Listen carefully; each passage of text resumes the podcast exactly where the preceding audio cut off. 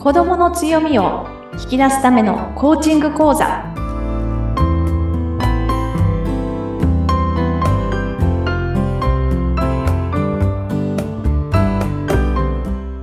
皆さんこんにちは子どもの強みを引き出すラーニングサクセスコーチの本堂勝子ですインタビュアーの高須幸子です。この番組は子育てに役立つコーチングについて、勝子さんにわかりやすくお話をいただいております。勝子さん、今回もよろしくお願いいたします。はいよろしくお願いいたしますはい。えー今ですね、子供の力を伸ばす方法ということで、ちょっとシリーズでね、これからいろいろとお話を伺っていきたいと思いますが、前回はね、習い事についていろいろ伺いました。はい本当そうでしたね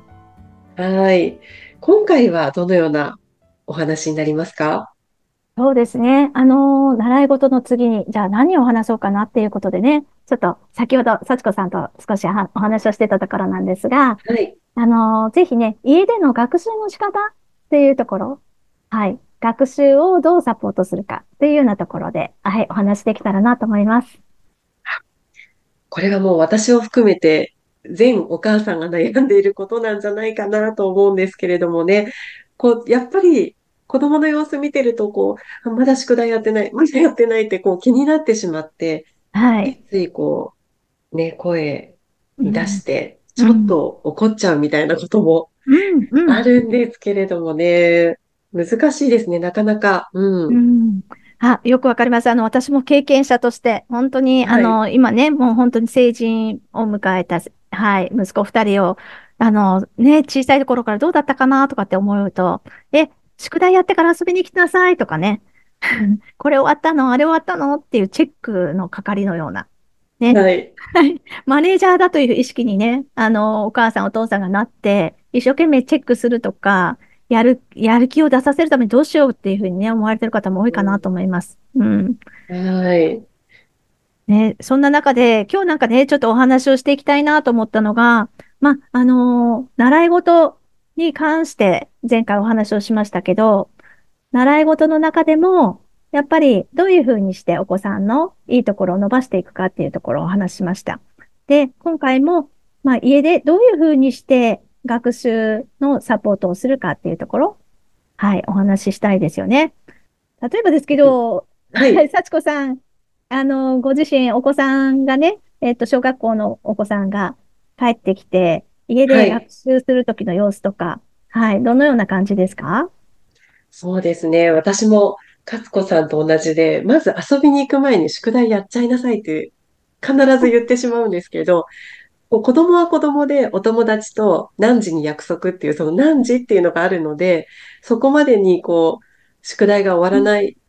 場合がほとんどなんですよね。なので、宿題やってる時間内もうみんな待たせてるから行くみたいな感じで、もう行ってしまうので、こうついつい、ああ、また宿題やらないで遊びに行っちゃって思うんですけれども、えまあそうすると、まあ帰ってきて、うちの娘は割と自分からうん。そ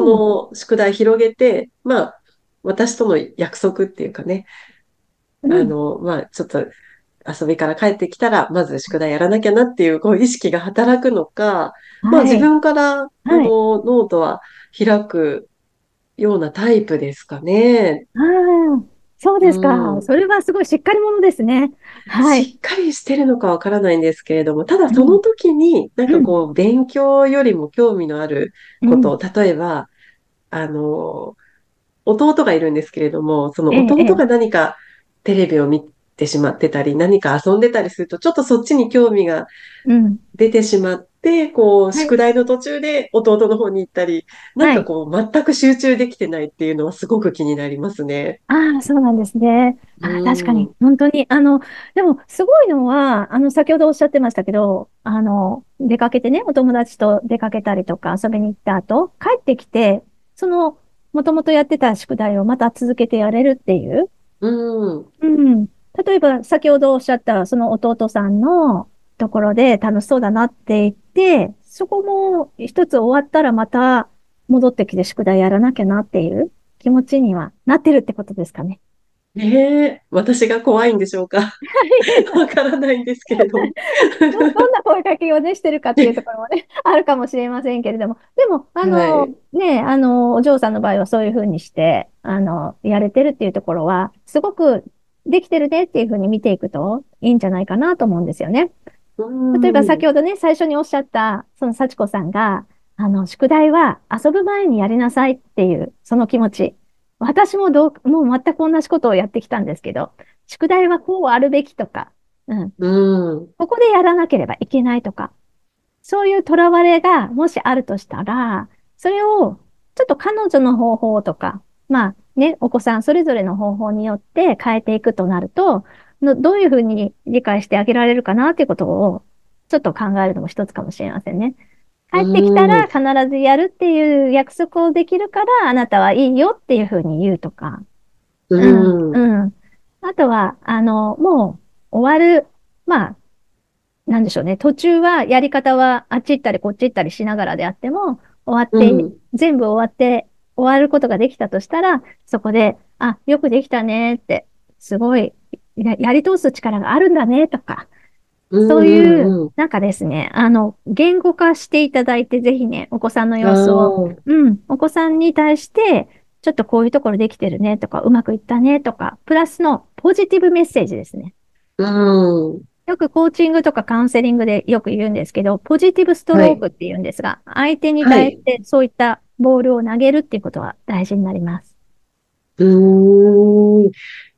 こう、つい、もうやっと終わったのとか、そういうことではないんですね。そうですね、そうですね。やっと終わったのって思っても、あ、はい。最後までやり通せたなっていうふうに、こう、ポジティブに考え方も変えていくっていうことですかね。そうなんです、そうなんです。あの、脳科学的にもそうなんですが、やっぱり、はいあの、え、ここはできたのとかっていう、あの、なんでしょう、突き詰めてメッセージをちょっと強めに言うよりも、できたところを承認していくとすんなり入っていきやすい。うん。で、これちょっとまたね、別の例になるんですけど、例えばですよ、あの、朝なかなか起きない、はい、うん。お子さんがいたとして、もう何時に、もう何時だよ、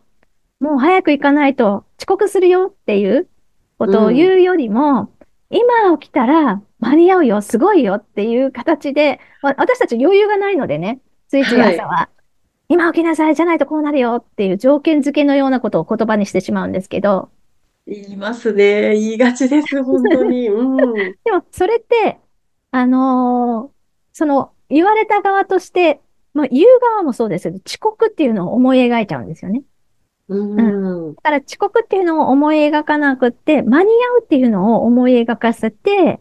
それで、今やったら頑張れるよ、いってらっしゃいっていう風にして送り出すとか、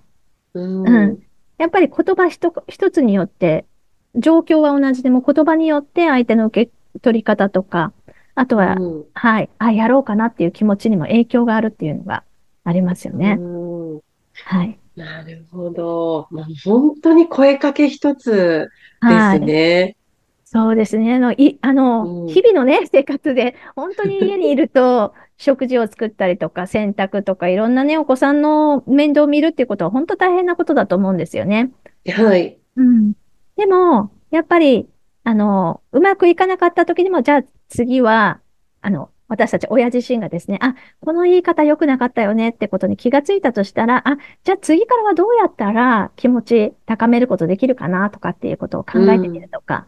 これ言われたら嫌だよねっていう気持ちは言わないってするとか、そうですね。なんかね、そういった、はい。親としてのね、なんか声のかけ方っていうのは大きいのかなと思います。うん。うん。こう自分が子供だった頃を思い出してみるとね、はい。あ、こんな声かけされたら嫌だろうなっていうことを結構言ってしまってることがあるので、ええ。いや、そこはちょっとやっぱり反省ですね。うんついその時の感情で。言葉がつい出ちゃうんですけれども、一回ちょっとね、考えて、そうですね。同じことを伝えるにしても、はいそ。の言葉の選び方って重要になってきますね。そうですね。本当に、おっしゃる通りです。本当にあの、感情は大切なんですよね。私たち、あ、これは嫌だなとか、ここもやもやするなっていう感情は大切、出すことは大切なんですけど、それがうん人に影響を与えるっていうところまで行くと、あの、良くないなって思うのであれば、それはストップするっていうところですよね。で、視点を変える方法を探すっていうところ、だから言い方を変えるとか、あとは子供のね、できてないところばっかり見えちゃうけど、できてるところを見ていこうっていうふうにするとか、うん。よく私たちもあの、セミナーとかね、えっ、と、研修とかをやるときには、その相手のいいところを5つ挙げてくださいっていうふうな話をよくします。うん。うんやっぱり、あの、いいところっていうのは当たり前だって思ってしまう傾向もあるので、お子さんのいいところをね、一人につき5個、もっと出せるんだったら10個とか挑戦してみて出してみる。うん、そういうことをしていくというところもすごくいいかなと思います。うーん。こう、同じ宿題をするっていう行動をはいさせるためのやっぱり声かけって、まあいろいろあると思うんですけれども、ちょっとね、こう自分のお子さんの様子を観察して、あ、どんな声かけがいいのかなって、そうです。じ自分の気持ちに余裕が、はい、それだけ余裕ね。があればいいんですけれども、ちょっとね、そこでうん考えてみていただきたいですね。そうですね。で、はい。もう一つ、最後は、あの、楽しむが、やっぱり学習するときには、うん楽しんで、これ、あ、学べて楽しいっていうのとか、分かったっていう感覚、そういうこととか、あ、できたっていう達成感とかね、そういうのを、あの、たくさん味わってもらえるような場を作るっていうのが大事なので、ぜひポジティブな、やっててできてるところは、そのまま言葉にして伝えるとか、はい。はい。やっていただけたらね、あの、ちょっとずつ何か変わっていくところもあるかもしれません。そうですね。いや、もうこのお話はいろんなお母さんたちが心に染みてると思います。はい。さあ、くずさんの会社のホームページでは、えーこの番組へのご質問、お問い合わせなども受け付けております。えーホームページご案内は、ポッドキャストの説明欄にありますので、ぜひご覧ください。それでは、今回のお話はここまでとなります。かずこさんどうもありがとうございました。はい、ありがとうございました。